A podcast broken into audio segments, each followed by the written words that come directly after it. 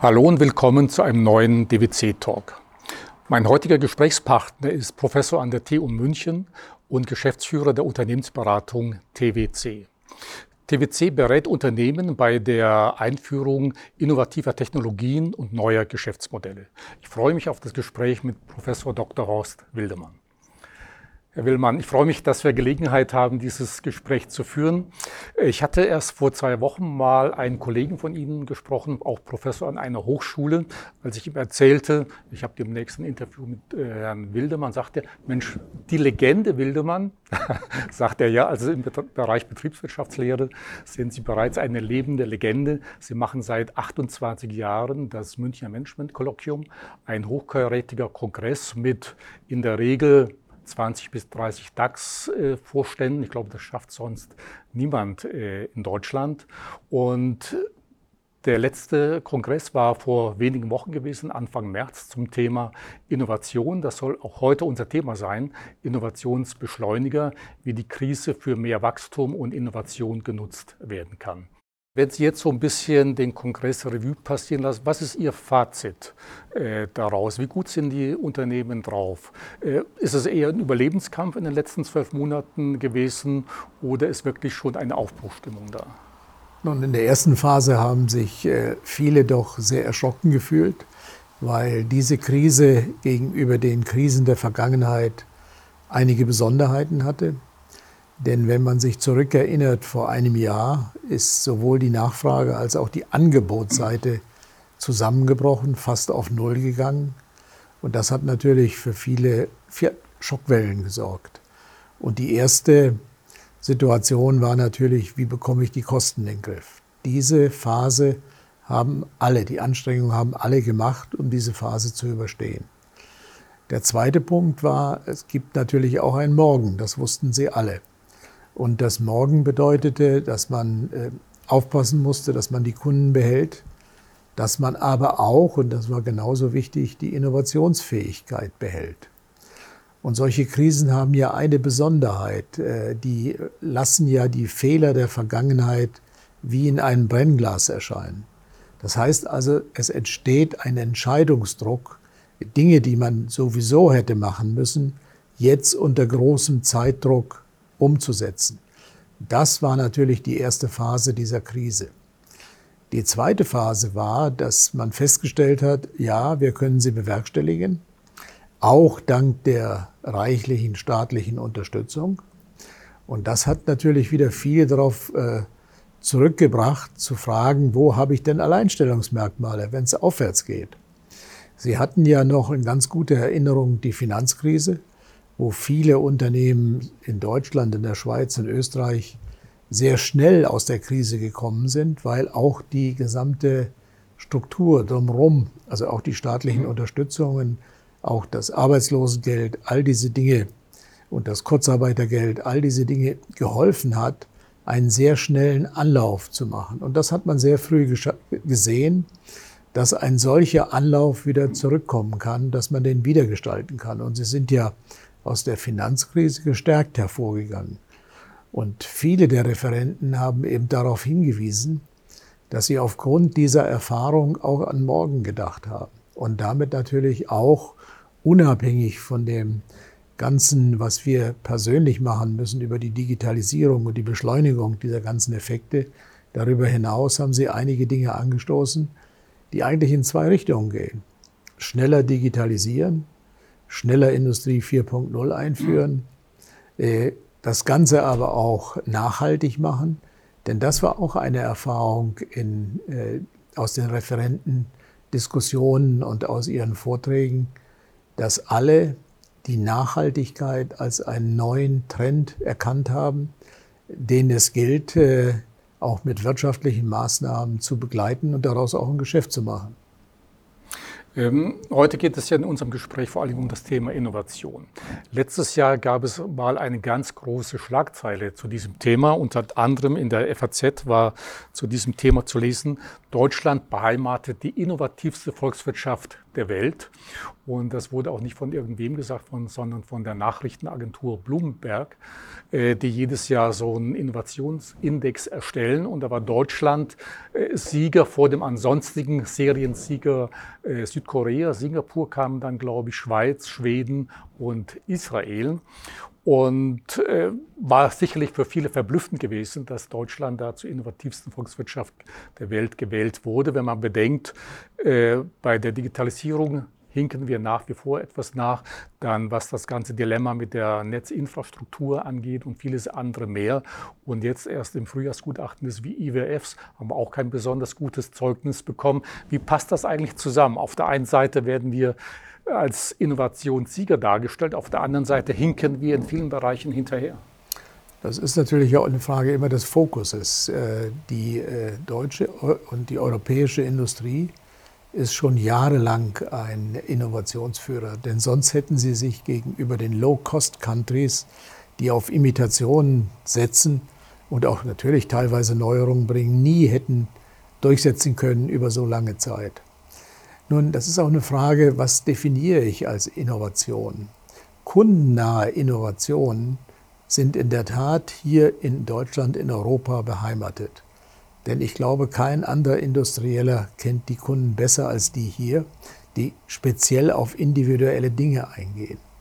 Wo wir Schwächen haben, ist in der Skalierung von Innovationen, also die weltweite schnelle Ausbreitung der Innovation, ist, liegt auch darin, äh, Grundsatz äh, Innovationen, grundlegende Innovationen schnell umzusetzen und das im großen Stil zu machen.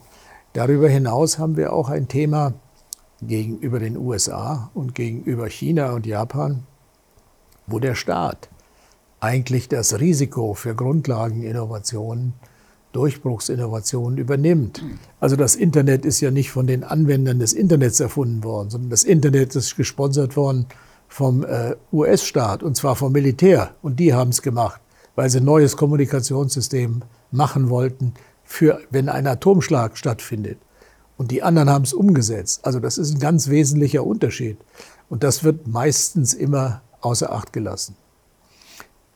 Ja. Nun gut, man kann natürlich jetzt noch eine Sache sagen. Wir haben natürlich auch zu kämpfen gegen einen neuen im Markt, äh, der eine Diktatur verbindet mit Marktwirtschaft. Und äh, das hat seine Vorteile. Das sehen viele jetzt. Und es ist eine ganz große Herausforderung, äh, diesem äh, Paroli zu bieten. Und das ist China, die selbst einen großen Markt haben und jetzt auch schon in der Lage sind, Innovationen anzustoßen und zu vermarkten. Also ich denke, der Spitzenplatz ist tatsächlich auf Maschinenbau und die Automobilindustrie zurückzuführen. Aber da gibt es ja momentan eine große Transformation. Ich hatte letztes Jahr mal ein Gespräch mit einem Innovationsexperten aus der Schweiz, Jean-Philippe Hagmann. Und der hat gesagt, die meisten Unternehmen oder viele, ich will nicht übertreiben, aber viele Unternehmen spielen nur Innovationstheater. Die bauen eine große Fassade auf und ergreifen Maßnahmen, um Innovation zu generieren, aber im Grunde sind es nur Scheinmaßnahmen. Also er zählt dann die Maßnahmen auf, die er meint. Äh, die reisen mal in Silicon Valley, um zu gucken, was wird dort eigentlich zu Wege gebracht. Es wird ein Innovation Lab äh, eingerichtet, eine neue äh, Innovationssoftware installiert und man macht vielleicht einen zweitägigen äh, Innovationsworkshop und ähnliches mehr. Er sagt also, was wir brauchen, sind vor allen Dingen Querdenker oder besser gesagt, Querdenker ist heute nicht das passende äh, Wort, einfach Nonkonformisten und Leute, die anders drauf sind, anders denken, mehr Teamwork und Innovation sei kein Ziel, sondern der Weg dorthin und eben ein Bruch von Konventionen. Hat er damit recht? Bedingt. Einige Punkte sind sicher wichtig, aber ich teile die Einschätzung überhaupt nicht. Innovationen sind technische Neuerungen, die umgesetzt werden müssen in Markterfolge.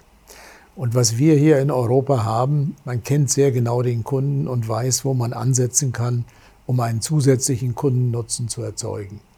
Und daran arbeiten alle ständig. Natürlich findet bei einigen auch diese Vermarktung von Innovationsideen statt. Äh, sie ist, ist aber die große Minderheit. Die anderen arbeiten hart daran, ihr FE-Budget zu erweitern, um die bestehenden Produkte, die bestehenden Lösungen, die Dienstleistungen weiterzuentwickeln. Sie haben auch ganz starke Sensoren, was der Kunde denn in Zukunft haben will. Das heißt, Sie entwickeln Dinge für bestimmte Kunden. Sie haben aber dann Schwächen, diese Kundenlösungen zu vermarkten, und zwar weltweit, also das Thema Skalierung. Das andere Thema, viele, gerade der mittelständischen Unternehmen, äh, sind ja Eigentümerunternehmer, die eine grundsätzliche Idee hatten, eine grundsätzliche Idee für ein Produkt haben, die auch technologieverhaftet sind und die auch diese Technologie weiterentwickeln. Nun kommt es natürlich gerade jetzt darauf an, eben diese Technologie zu verknüpfen, mindestens mit dem Thema Digitalisierung, mindestens mit dem Thema Industrie 4.0, auch sich neuen Methoden offen zu zeigen. Das ist das Thema Maschinenlernen, das ist das Thema KI, also künstliche Intelligenz, das ist Datenauswertung, eigentlich, eigentlich zu erkennen, dass das Wissen über ihre Kunden ein Schatz an sich ist, den es auch zu vermarkten gilt. Das ist die eine Seite. Auf der anderen Seite bin ich davon überzeugt, und ich denke, ich habe das sehr häufig bewiesen, dass Kreativität bis zu einem gewissen Grade organisierbar ist. Wir können das zeigen mit Hilfe unserem Konzept der Produktklinik, des Cost Engineerings, das wir inzwischen seit den letzten, letzten 20 Jahren schon über 200 Mal zur Anwendung gebracht haben. Und das Frappierende an der Geschichte ist, dass wir bei diesen über 200, genau 232 Mal, ob das LED-Lampen sind, ob das Windräder sind, ob das Maschinen sind, ob das Autos sind, wir bekommen immer eine Kostensenkung zwischen 20 und 25 Prozent heraus. Das ist keine Geheimwissenschaft. Das ist zum großen Teil organisierte Kreativität und das Einbeziehen der, des Wissen der Leute, die das jahrelang kumuliert haben. In meiner Terminologie ist das Domainwissen, ist das Erfahrungswissen der vielen Leute. Und man muss eine Technik entwickeln, um an dieses Erfahrungswissen heranzukommen. Und das haben wir gemacht. Das haben wir gemacht mit unserer Conjoint-Analyse, um äh, Verkaufsprozesse zu modellieren. Äh, das haben wir gemacht mit den Ingenieuren im Bereich der Produktklinik, mit Funktionsmodellen. Das haben wir gemacht bei der Produktprogrammplanung mit Hilfe einer Distanzanalyse, also einer mathematischen Methode, wo ich das gesamte Produktprogramm auch für Mittelständler richtig positionieren kann im Markt mit erheblichen Erfolgen. Und äh, wir müssen auch wieder lernen, äh, technische Features, technische Merkmale an den Produkten oder an den Dienstleistungen mehrpreisfähig zu machen. Und das muss ausgerichtet werden auf bestimmte Kunden. Und ich denke, diesen Ansatz, den können wir wählen. Hinzu kommt noch eins. Gerade in der Organisation gibt es neue Ansätze, wie wir das Wissen einer Organisation schnell zusammenführen können. Das machen wir mit Hilfe von agilen Konzepten, die wir auch in der Beratung umsetzen. Und es gibt überraschende, überraschende Ergebnisse, positive Ergebnisse. Man kann relativ schnell äh, Fast Prototyping machen, also sehr schnell zu einem mhm. Prototypen kommen. Mit diesem Prototypen mit Zielkunden experimentieren, um dann ein Produkt, ein Produktions, ein produktfähiges, ein kundenfähiges Produkt an den Markt zu bringen. Das hat sich enorm beschleunigt. Überall sehe ich, dass Leute damit experimentieren. Aber der Anteil des FE-Budgets, des Forschung- und Entwicklungsbudgets, der für solche neuen Ansätze ausgegeben wird, der ist noch zu klein. Und den muss man sich sehr genau überlegen. Den muss man natürlich auch finanzieren können. Und ich glaube, trotz allem nach der Krise wird es dieses Finanzierungspotenzial geben. Äh, wir können das ja überall sehen. Die Transformation der Autoindustrie vom Verbrenner zum Elektromotor wird von den Verbrennermotoren finanziert und sonst von gar keinen. FE, wie Sie gerade gesagt haben, kostet Geld, kostet eine ganze Menge Geld. Und nicht wenige, gerade KMUs, geraten ja da in eine gewisse Zwickmühle, weil nicht jede Innovation dann finanziert werden kann. Da wurde ja mal vor, ich glaube, Ende äh, Ende der 90er Jahre von Clayton Christensen ein Begriff äh, geprägt, äh, Innovators Dilemma. Äh, dass man eben nur eine Innovation eben unterstützen kann, wenn ein Vorstand zwei Ideen bekommt für eine Innovation. Eine, die sich schon bewährt hat, da wird einfach ein Produkt verbessert, der Kunde fragt danach und ist gut. Jetzt kommt der andere Mitarbeiter, hat ein völlig neues Produkt entwickelt. Ja, welches Entscheidung wird getroffen? Man setzt auf das Bewährte, weil man damit erfolgreich ist. Ist das aber der richtige Weg zu sagen, okay, ich setze immer nur auf bereits erfolgreiche Pferde, ich versuche gar nichts Neues? Das wird nicht ausreichen. In meiner Terminologie und in meinen Überlegungen brauche ich vielleicht 10, 15 Prozent des FE-Budgets, wo ich Versuch und Irrtum mache. Und ich muss halt ein Konzept haben, um weniger Versuche, weniger Irrtümer zu machen, um dann schneller zum Produkt zu kommen. Und ich denke, dafür haben wir Lösungen. Das sind auch Beratungstools, die man anwenden kann. Es ist nicht mehr so, dass man jetzt zehn äh, Versuche machen muss, um einen Erfolg zu haben. Aber man muss sich manchmal entscheiden. Entschuldigung, wenn ich das noch einfüge. In einem Ihrer Bücher zitieren Sie den französischen Philosophen Paul Valéry, der gesagt hat, was dir am besten gelingt, wird dir irgendwann zur Falle. Ja, das Thema ist in der Tat so, äh, dass äh, sich viele auf Erfolge ausruhen und nicht mehr risikobereit sind, auch andere Dinge zu nehmen. Aber ich denke, man kann mit kontrolliertem Risiko äh, sehr wohl Neuerungen angehen. Keiner plädiert dafür, dass er wie äh, eben bei Start-ups, äh, 90 Prozent der Start-ups gehen wieder ein, dass man eine solche Ausfallquote hat. Aber man muss äh, mit Versuch und Irrtum Neues erproben. Aber das Ganze auch zielgerichtet machen. Und zielgerichtet heißt, fokussieren auf Kundennutzen. Denn das ist auch eine Lehre aus der Krise, auch aus den vergangenen Krisen.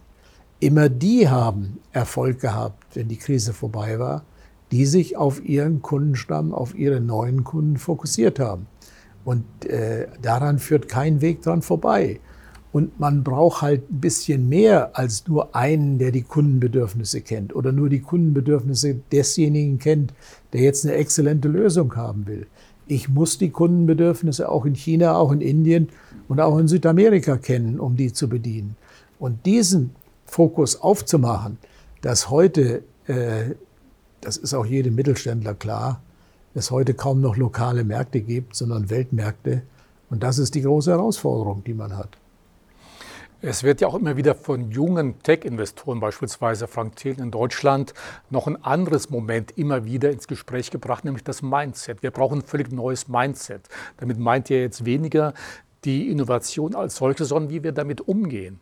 Um wirklich große Innovationen zu ermöglichen, brauchen wir eben eine Denkweise, die es ermöglicht, eben zehnmal schneller, effektiver, kostengünstiger zu sein. Aber kann damit der normale Mittelstand wirklich etwas anfangen, wenn wir ihm sagen, okay, du musst dein Mindset verändern, du musst groß denken? Naja, er muss äh, entsprechend seines Marktes denken. Viele der Mittelständler sind ja Weltmarktführer auf einem sehr speziellen glaub, Gebiet. Wir haben ja die meisten in Deutschland. Das sie äh, beherrschen, auf dieses Gebiet, das sie beherrschen. Und ich glaube, das ist schon ein guter Weg. Äh, nur äh, man muss sicher offen sein, äh, auch immer wieder die Dinge, mit denen man so erfolgreich gewesen ist, in Frage zu stellen. Wir haben eine künstliche Figur, den äh, Wettbewerber. Wenn es keinen gibt, muss man einen erfinden, der das Geschäftsmodell in Frage stellen kann und dann darüber reflektieren, was würde das denn bedeuten, wenn es einen solchen gibt, wenn es den noch nicht gibt. Und wenn man diese Reflexion nicht hat, dieses Vorwegnehmen äh, von zukünftigen äh, Wettbewerbseinschränkungen, dann wird es schwieriger, auch neue Wege zu gehen.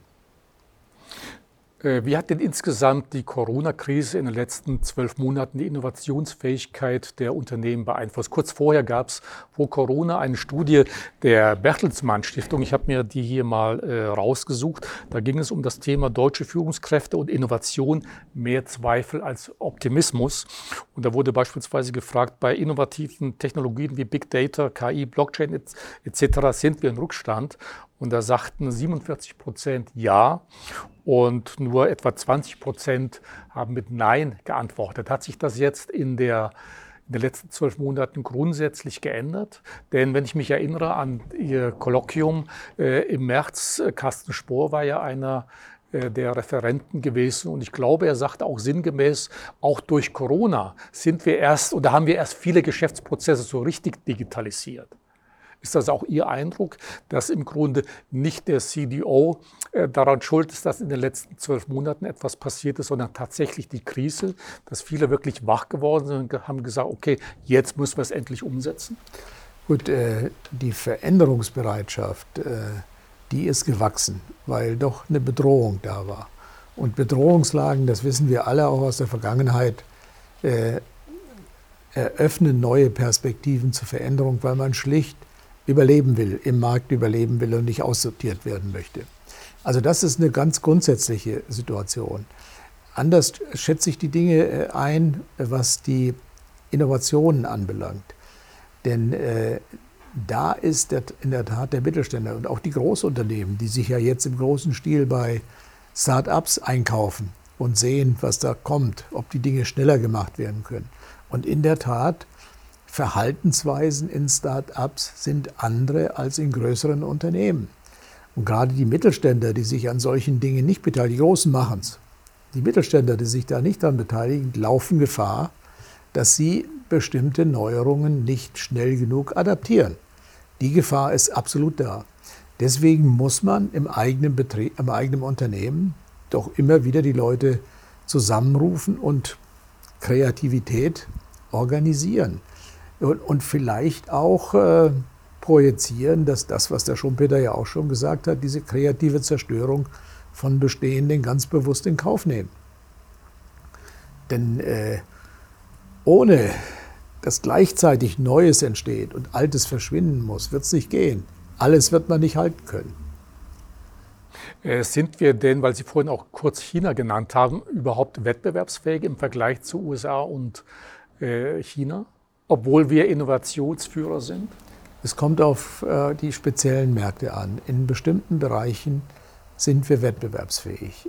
Nehmen Sie ein Thema an. Wir können mit den großen Digitalisierungskonzernen sowohl in den USA als auch in China nicht mithalten. Also haben sich einige schlaue Köpfe bei uns überlegt, äh, wir könnten doch vielleicht mit Industrie 4.0 etwas machen. Die Grundidee bestand darin, dass man das Erfahrungswissen verknüpft mit der Digitalisierung. Ich habe hunderte von chinesischen Managern hier gehabt an meinem Kompetenzzentrum Industrie 4.0, die alle von mir wissen wollten, was wir denn anders machen. Sie wären doch diejenigen, die die Digitalisierung vorantreiben. Ja, sicher. Aber das, was eigentlich der Kunde will, nämlich eine Verknüpfung von Digitalisierung äh, und äh, das Wissen, Erfahrungswissen, das man hat, zu einer sehr hohen Qualität, das haben sie halt nicht gekonnt. Und äh, mir hat vor kurzem, äh, in, in, vor einiger Zeit in China, äh, weil ich einen Beratungsauftrag für ein deutsches Unternehmen dort hatte, gesagt, ja gut, eins können wir von Ihnen erwarten. Sie kommen mit den Neuerungen. Und wir werden das dann kostengünstig produzieren und vermarkten. Das kann nicht das Ansinnen sein, dass man den Markt dort so erobert. Und deswegen komme ich nochmal zurück. Auch Kostenreduzierung bedeutet Innovation. Ich kann zum Beispiel Hardwarekosten, also Materialveränderungen, substituieren mit Softwareanteilen und habe damit einen ganz anderen Markt. Ich kann Dienstleistungen anbieten. Ich kann durch Hinzufügen von Sensorik, sogenannte IoT, äh, also das Internet der Internet Dinge, der Dinge ja. Internet der Dinge machen. Das geht. Ich kann mit IoT, und wenn ich es nicht mache, machen es andere. Ich kann der großen Population, die ich vielleicht von meinen Produkten im Markt habe, ein Schwungradkonzept erzeugen. Ich hatte einen Kunden letztes Jahr in der größten Krise, wo er nichts mehr verkauft hat, haben wir zu mir gesagt, was sollen wir jetzt machen? Ja, sage ich, wir brauchen jetzt ein Schwungradkonzept, ein neues Marketing. Ja, wie, wie lautet das? Ja, ganz einfach. Wir nehmen Sensoren, gehen an ihre Kunden ran und alle, die ihr Produkt haben, das waren viele im Markt, bekommen von ihnen diese Sensorbox geschenkt. Und wir analysieren sie. Und wir gehen dann an den Kunden ran und sie machen das mit Service, indem sie ihre bestehenden Investitionen effizienter machen. Natürlich hat er auch partizipieren können von den neu, äh, von den Folgeinvestitionen, die die getätigt haben, von den Folgeentscheidungen. Und das ganze Geschäft kam wieder in Schwung. Er hat also Service, kapitalarm vorfinanziert. Dann kam mit einmal jetzt, ist er im ganz großen Stil, äh, verkauft er wieder Hardware, seine alten Produkte und, Lösungen. Man muss halt so neue Lösungen machen und nicht in den bekannten äh, Marketingkonzepten nochmal äh, rübergehen und das Produkt zu erläutern in seinen Vorteilen, sondern andere Wege gehen, um damit einen Effekt zu erzielen. Und dieses Schmuggler-Konzept, das hat schon bei mehreren Mittelständlern, die eine große Population im Markt haben, wir sprechen von der Installed Base äh, und die Auswertung daraus, also spezifisches Kundenwissen äh, nochmal zu generieren und das umzusetzen in seine Produkte und Prozesse, das hat ein paar Mal gefruchtet. Und ich glaube, dass es auch ein Konzept ist, das man weiterentwickeln kann. Ist das auch ein Konzept, das, ist, das in der Corona-Krise funktioniert? Oder was können wir grundsätzlich für Lehren aus der Corona-Krise mitnehmen? Und damit meine ich jetzt nicht nur die Wirtschaft, sondern auch den Staat. Ja gut, äh, nehmen Sie zum Beispiel ganz pragmatisch an, es gab keine Messen mehr. Also muss ich doch die Vorteile meines Produktes in äh, digitaler Form dem Kunden nahebringen. Machen viele. Nicht, nicht nur wir haben Podcasts gemacht über unsere Methoden, sondern ich kenne viele Unternehmen, die jetzt digital ihre Produkte vorstellen. Das bedeutet aber eine totale, eine totale Veränderung des Marketings. Ich muss mit einmal meine Produkte in einer Geschichte verkaufen. Ich muss den Zweck, den Nutzen für den Kunden, für die Gesellschaft äh, darstellen. Das ist eine ganz andere Geschichte, die ich da erzählen muss. Also das Thema der vier Ps im Marketing, das hat sich gravierend verändert und das kann man am besten sehen äh, an diesen elektronischen Hausmessen, die es jetzt überall gibt. Das wird natürlich das Messewesen, wird nach wie vor ein Messewesen geben, gar keine Frage, aber erheblich verändern und viele Umfänge werden digital abgewickelt werden. Also hier gibt es einige Trends, die man hier nur beispielhaft äh, zeigen kann. Äh, wenn ich äh, Lehren ziehen möchte, welche gelten für den Staat? Manche sagen ja jetzt, okay, der Staat sollte sich mehr einmischen. Aber wenn man jetzt sieht, was in der Corona-Krise passiert ist, der Staat ist ja nicht unbedingt der beste Krisenmanager. Welche Rolle sollte der Staat? Der Staat spielen? ist nicht der beste Krisenmanager, er ist nicht der beste Unternehmer. Und dennoch muss der Nachtwächterstaat äh, verabschiedet werden. Er muss eine aktive Rolle nehmen. Und es gibt in der Vergangenheit einige Länder, die das exzellent gemacht haben. Das ist einmal Japan. Man kann darüber reden, wie man will. Die haben in letzter Zeit äh, nicht mehr die großen Erfolge gehabt, weil sie auch einen hohen Industrialisierungsstandard erreicht haben. Äh, dieses MITI hat Japan groß gemacht und ist heute immer noch Stärkung, indem sie nämlich vorwettbewerblich staatliches Geld mit Unternehmensgeld verbunden haben. Und dann, wenn sie eine Technologie hatten, haben es alle multipliziert. Wir haben heute die USA, die nach wie vor, und man kann nur an, Wort, an den Worten von Biden das Ganze anknüpfen, Milliarden in die Forschung und Entwicklung, gerade in die risikoreichen Bereiche hineinstecken, um wieder technischen Fortschritt zu haben, insbesondere gesteuert über das Militär. Dieses Klotzen machen wir nicht. Wir machen hier Kleckern, viele kleine Beträge. Das hilft alleine nicht. Und jetzt kommt noch einer hinzu, China. Die klotzen in einem mindestens gleich großen Umfang wie die USA. Und in vielen Technologien können wir sehen, dass die Vermarktung der Technologien weggeht.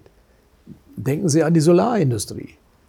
Die Windindustrie, ein Kind des deutschen Maschinenbaus, ist jetzt weitgehend verlagert nach China und nach Indien. Ja, alle, die hier noch sind, haben zu kämpfen äh, in dem Bereich. Und ich denke, die werden wieder zurückkommen. Äh, weil eben Windenergie mit einem Mal preiswerter ist als Kohle und als äh, Atomenergie. Nicht? Und das sind ja auch alles solche, äh, solche Überlegungen, die langsam dämmern. Die teuerste Energie ist die Atomenergie, wenn man alle Kosten zusammenrechnet. Und auch gerade die, die der Staat jetzt macht. Das dämmert jetzt langsam vielen. Und äh, insofern ist die Entscheidung gar nicht so verkehrt, in diese andere Richtung zu gehen. Ähm, gibt es denn grundsätzlich einen schnellen Weg aus der Krise? Wir sind jetzt zwei Monate, äh, zwölf Monate fast im Lockdown, mal mehr, mal weniger. Wir wissen nicht, wie es weitergehen wird. Äh, momentan ist ja eher von einem ganz harten oder äh, absoluten Lockdown die Rede. Äh, wie schaffen es die Unternehmen? Deutschland ist ja auch mehr ein Industriestandort. Das wird immer mehr, immer wieder gefordert. Wir müssen mehr Innovation zeigen im Bereich Dienstleistungssektor. Naja, nun einmal, zunächst einmal ist eine Sache doch wohl festzustellen, dass die Ansteckungsrate in den Unternehmen, die weiter produzieren und laufen, geringer ist als im öffentlichen Raum. Was heißt das denn? Im Klartext heißt das, dass die Konzepte, Gesundheitskonzepte mit Disziplin im Produktionsbereich umgesetzt werden. Und diese Disziplin brauchen wir auch im öffentlichen Raum. Diese Krise ist leider durch Willensentscheidungen nicht zu verändern, ist mit Einschränkungen zu verändern. Jetzt bin ich der Letzte, der dafür plädiert, was ich in China sehe. Vollkommene Transparenz über Daten für jeden Einzelnen, der äh, dort angesteckt ist und natürlich auch fünf, sechs Millionen äh, werden eingesperrt, wenn da vier, fünf Leute Corona haben. Das können wir uns, wollen wir uns auch hier nicht leisten. Also brauchen wir aber auch hier im öffentlichen Raum äh, äh, Disziplin. Und die, die wird einzufordern sein von jedem Einzelnen. Natürlich ist es misslich. Es tangiert mich auch sehr. Und ich weiß auch aus der Beratungstätigkeit, dass ich über Videos kaum Erstakquisitionen machen kann, die Dinge nicht rüberbringen kann, dass es sehr schwierig ist. Wir bemühen uns drum. Also wir müssen alles sehen, dass wir diese Welle brechen und relativ schnell wieder in normale Umfelder kommen. Sie sehen hinter mir Produktionssystem für ein Unternehmen, das Covid-19 produziert. Wir müssen hier auch neue Industrialisierungskonzepte anwenden, um eine schnelle Hochlaufkurve zu haben, die wir in anderen Bereichen schon äh, dargelegt haben. Und ich denke, man kann, wir, wir, haben Ideen hier. Zum Beispiel das, was ich schon viele Jahre äh, in, in einer Reihe von Industrien umgesetzt habe, die modulare Produktion. Die kann man auf Covid-19 genauso anwenden. Man kann sie anwenden in der Chemie. Wir haben sie über Jahrzehnte angewendet im Bereich der Autoindustrie, der Autozulieferindustrie. Also Europa hat Konzepte, die es ermöglichen, uns gestärkt aus dieser Sache herausgehen zu lassen. Wir müssen aber sehen, dass wir eben mit diesen riesen staatlichen Subventionen, mit den Defiziten, eben nicht nur Bestehendes aufrechterhalten, sondern auch Neues fördern. Und mein Thema wäre, dass der Staat sich mehr einmischt in bestimmte Grundsatzthemen und gemeinsam mit der Industrie, die den Markt und die Kunden kennt, äh, diese Grundsatzthemen voranbringt. Ein paar haben wir schon äh, genannt, das sind die ganz plakativen, das ist das Thema Digitalisierung, das ist das Thema äh, Nachhaltigkeit in vielen Bereichen, dieser CO2-Footprint. Das kann ein großes Geschäft werden. Ein ganz anderer Bereich, der, glaube ich, auch bei Ihrem Kolloquium zur Sprache kam, ist ja das Thema KI momentan ja wieder ein großer Hype und in den nächsten Jahren, Jahrzehnten erst recht. Meine Erfahrung mit KMUs ist immer wieder äh, die, dass wir Unternehmer sagen, gerade kleinere, ja, das ist zu komplex, zu aufwendig, zu teuer und so weiter. Was muss da passieren, dass mehr Unternehmer, auch der Mittelstand, erkennt, wie wichtig der Einsatz von KI ist? Oder messen Sie dem weniger Bedeutung zunächst, bei? Zunächst einmal äh, geben Sie mir die Chance darauf hinzuweisen, dass ich gerade im Februar ein neues Buch zum Thema Data Science, Maschinenlernen und KI gerade in Mittelständen, Mittelstandsunternehmen äh, publiziert habe, also Aufklärung. Und ich kann jeden nur raten, sich mit diesen Ideen auseinanderzusetzen. Wir haben folgende Erfahrung gemacht. Wir machen das schon einige Jahre in Forschungsvorhaben, in Teilprojekten, wir haben am Anfang gedacht, dass wir mit Leuten, die Data Science können, die Algorithmen analysieren können, dass wir damit große Effekte haben. Wir stellen jetzt in den letzten Jahren fest, dass wir das Erfahrungswissen der Leute, das Domainwissen verknüpfen müssen mit diesen Kompetenzen im Data Science Bereich. Diese Verknüpfung bringt's. Also konkret. Ich kann heute meine Prognosequalität aufgrund von, mit Hilfe von KI und Maschinenlernen signifikant verbessern. Ich kriege nicht alles raus, aber ich kann es verbessern. Ich kann heute zum Beispiel eine Bestandssteuerung extrem effizient machen, ohne dass meine Kette abreißt, gerade in so volatilen Märkten. Wir haben Analysen mit Data Science Dingen gemacht, die heute ein Engpass sind im Beschaffungsbereich. Das ist überall allen Zeitungen ange die hätten das alle Einige unserer Kunden haben es gesehen. Vor vier, fünf Monaten haben wir Muster erkennen können, die gezeigt haben, da kommt eine Gefahr auf sie zu. Also ich habe mein berufliches Leben lang Projekte gemacht, Bestände zu senken. Im letzten Jahr hat einer meiner Klienten äh, einen großen Preis gewonnen, indem ich Bestände erhöht habe und trotzdem noch Geld eingespart habe. Und er war jederzeit lieferfähig, was ein Riesenplus war in diesem Umfeld. Also das ist das, ich kann bestehende Methoden mit Hilfe von KI-Ansätzen, Maschinenlernansätzen in der Instandhaltung, in der Engpasssteuerung, in der Steuerung von Forschung und Entwicklungsbudgets sehr viel effizienter steigern. Und alleine durch Nachdenken, nicht durch Ressourcenverbrauch. Also jeder, der dieses Thema außen vor lässt, lässt ein Riesenpotenzial an Produktivitätssteigerung, an Kundennutzen, auch an innovativen Ideen liegen. Und wenn Sie trotzdem als Gegenargument hören, ja, das ist zu teuer, das kostet zu viel? Das Argument ist nicht haltbar, weil diese Kosten für diese Dinge eben nicht so hoch sind. Aber sie bedeuten Auseinandersetzung, Nachdenken und äh, auch diese Hybris abzulegen, dass man alles kennt. Man braucht andere Leute, die Dinge anwenden. Wir kommen heute auch zu Großunternehmen mit unseren äh, KI-Ansätzen. Da sitzen 100, 150 Leute, die schon jahrelang Data Science machen. Dann sagen die mir auch, jetzt kommen Sie daher, und bringen das. Ja, sag ich, habe die und die Bedingungen. Ich brauche die Experten aus dem Einkauf. Ich brauche die Experten aus der Fertigung, aus dem Vertrieb, aus anderen Bereichen. Mit denen zusammen, mit meinem Know-how im Data Science, mache ich Ihnen relativ schnell ein Modell, ein Konzept und wir analysieren es gemeinsam. Wir machen diesen iterativen Prozess. Und in der Regel haben wir große Erfolge. Also machen wir es zum Beispiel mal fest. Die B- und C-Teile im Einkauf, das sind die vielen hundert, hunderttausende Datenpunkte. Wenn Sie zu den A-Teilen, den wichtigen kommen, da hat sich der Einkaufsleiter, da hat sich der Geschäftsführer, da haben sich alle drum gekümmert. Aber die B- und C-Teile nicht. Wir kriegen heute teilweise zweistellige Einsparungspotenziale nicht durch neue Verhandlungen, sondern durch Analyse, durch Transparenz, durch Managen von Komplexität. Und das kriegen wir nicht irgendwann, nur nach drei, vier Monaten, äh, kann man die ersten Effekte sehen und kann es dann umsetzen. Das ist, der, das ist das Thema. Das Thema Prognosequalität. Wir können heute Preise von Gebrauchtwagen für die nächsten vier Wochen prognostizieren, wo der Fehler kleiner drei Prozent ist. Unser Algorithmus hat sich angepasst. Das kann ich aber nicht nur für Gebrauchtfahrzeuge machen. Das kann ich für Ventile, für Elektromotoren und für andere Dinge auch machen.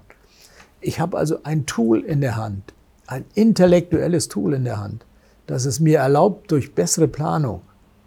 Aber auch, das ist nicht, das ist nicht imitierbar, weil sie das Domänenwissen, das Erfahrungswissen der Leute verknüpfen müssen mit den Algorithmen, mit den Data Science Geschichten. Das ist es. Und es ist auch keine große Gefährdung von Arbeitsplätzen. Auch das ist es nicht. Intelligenter, anders, schneller.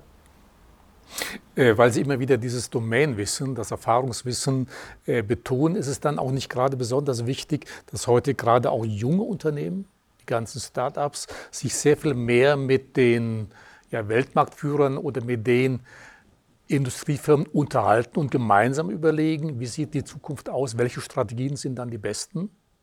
Denn häufig können die ja nicht miteinander. Viele Unternehmen machen dann ein Startup innerhalb des Unternehmens, gucken aber genau, was da passiert müsste da nicht sehr viel mehr Kommunikation stattfinden? Denn dieses Domainwissen haben natürlich die jungen Leute nicht. Nein, nicht nur die Jungen, auch die Alten, aber die haben die, das äh, Data Science Wissen und die können sich nicht vorstellen, äh, wie schnell man äh, das anders machen kann. Ich kann das ja an äh, meinem eigenen Erkenntnisprozess deutlich machen. Während meiner ganzen akademischen Karriere hat, gibt es immer einen Erkenntnisprozess. Der heißt, ich mache eine Hypothese, dann mache ich einen Versuch dann führe ich den Versuch durch, kriege eine, eine allgemeingültige Formel, probiere, erweitere die ganzen Dinge, soweit es geht, und wende die dann an. Zum Beispiel, um einen Kanban-Kreislauf, die Anzahl der Behälter auszurechnen. Das hat ein Jahr gedauert, bis wir eine ansprechende Formel hatten. Heute setze ich die Formel ein und kann es. Nur, aber das ist nicht mehr die Vorgehensweise. Ich gehe heute anders vor. Ich analysiere Daten, erkenne Muster und aus diesen Mustern mache ich Hypothesen und habe eine Lösung. Und ich kann das Ganze dann noch verfolgen. Ich kann einen lernenden Algorithmus darüber legen, den ich gar nicht mehr erfinden muss, der immer je mehr Daten hinzukommen, umso besser wird. Das heißt, ich kann diesen Lernprozess ab einem gewissen Punkt automatisieren. Und das ist ein ganz wesentlicher Punkt. Das kann ich am besten zeigen bei der Instandhaltung, wo ich ständig diese Dinge verfolgen kann, wo es Auffälligkeiten in der Maschine gibt und aufgrund dieser Auffälligkeiten äh, eine Maßnahme einleiten. Äh, das kann ich im Vertrieb machen, indem ich solche Dinge sehe. Das kann ich aber auch äh, an Produkten heranbringen, die ich verknüpfe mit Dienstleistungen, die dann ausgewertet werden können. Also, wenn ich zum Beispiel in einer Abfüllstraße für Flaschen äh, gibt es immer wieder unsaubere Flaschen, die aussortiert werden müssen. Wenn es mir gelingt, diese Rate erheblich zu reduzieren, habe ich natürlich einen riesen Effekt.